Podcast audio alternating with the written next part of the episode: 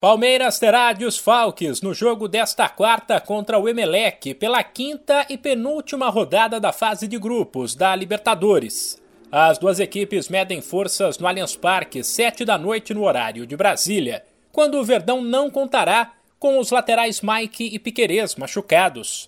Na direita, o time deve ter a volta de Marcos Rocha, enquanto Jorge deve ser mantido na esquerda.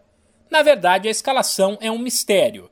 Apesar de já estar classificado para o mata-mata, o Verdão nega que o jogo sirva apenas para cumprir tabela, uma vez que ele faz questão de manter o 100% de aproveitamento e a melhor campanha da fase de grupos, para poder decidir os duelos do mata-mata em casa. Porém, há um entendimento internamente de que com casa cheia, mesmo um time reserva tem condições de buscar a vitória. Por isso, o técnico Abel Ferreira deve poupar atletas, independentemente da escalação. Porém, o português quer um Palmeiras focado e faz questão de lembrar que o fato de o time ser o atual bicampeão ficou para trás e não é garantia de nada. Vocês vivem muito aqui, fomos, fomos, fomos é passado.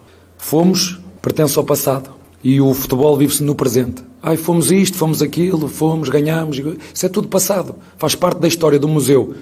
Parabéns para a história, mas eu e os meus jogadores vivemos do aqui e do agora, do presente. É assim que eu penso. O resto são números a mim. Eu não vivo de números, vivo de trabalho e dedicação e recuperar os meus jogadores e eu próprio, porque hum, nós falamos pouco do desgaste mental. Falamos muito pouco disso.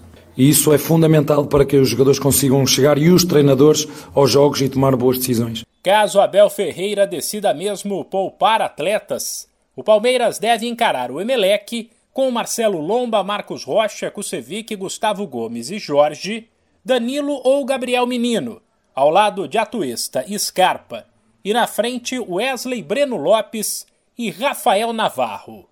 De São Paulo, Humberto Ferretti.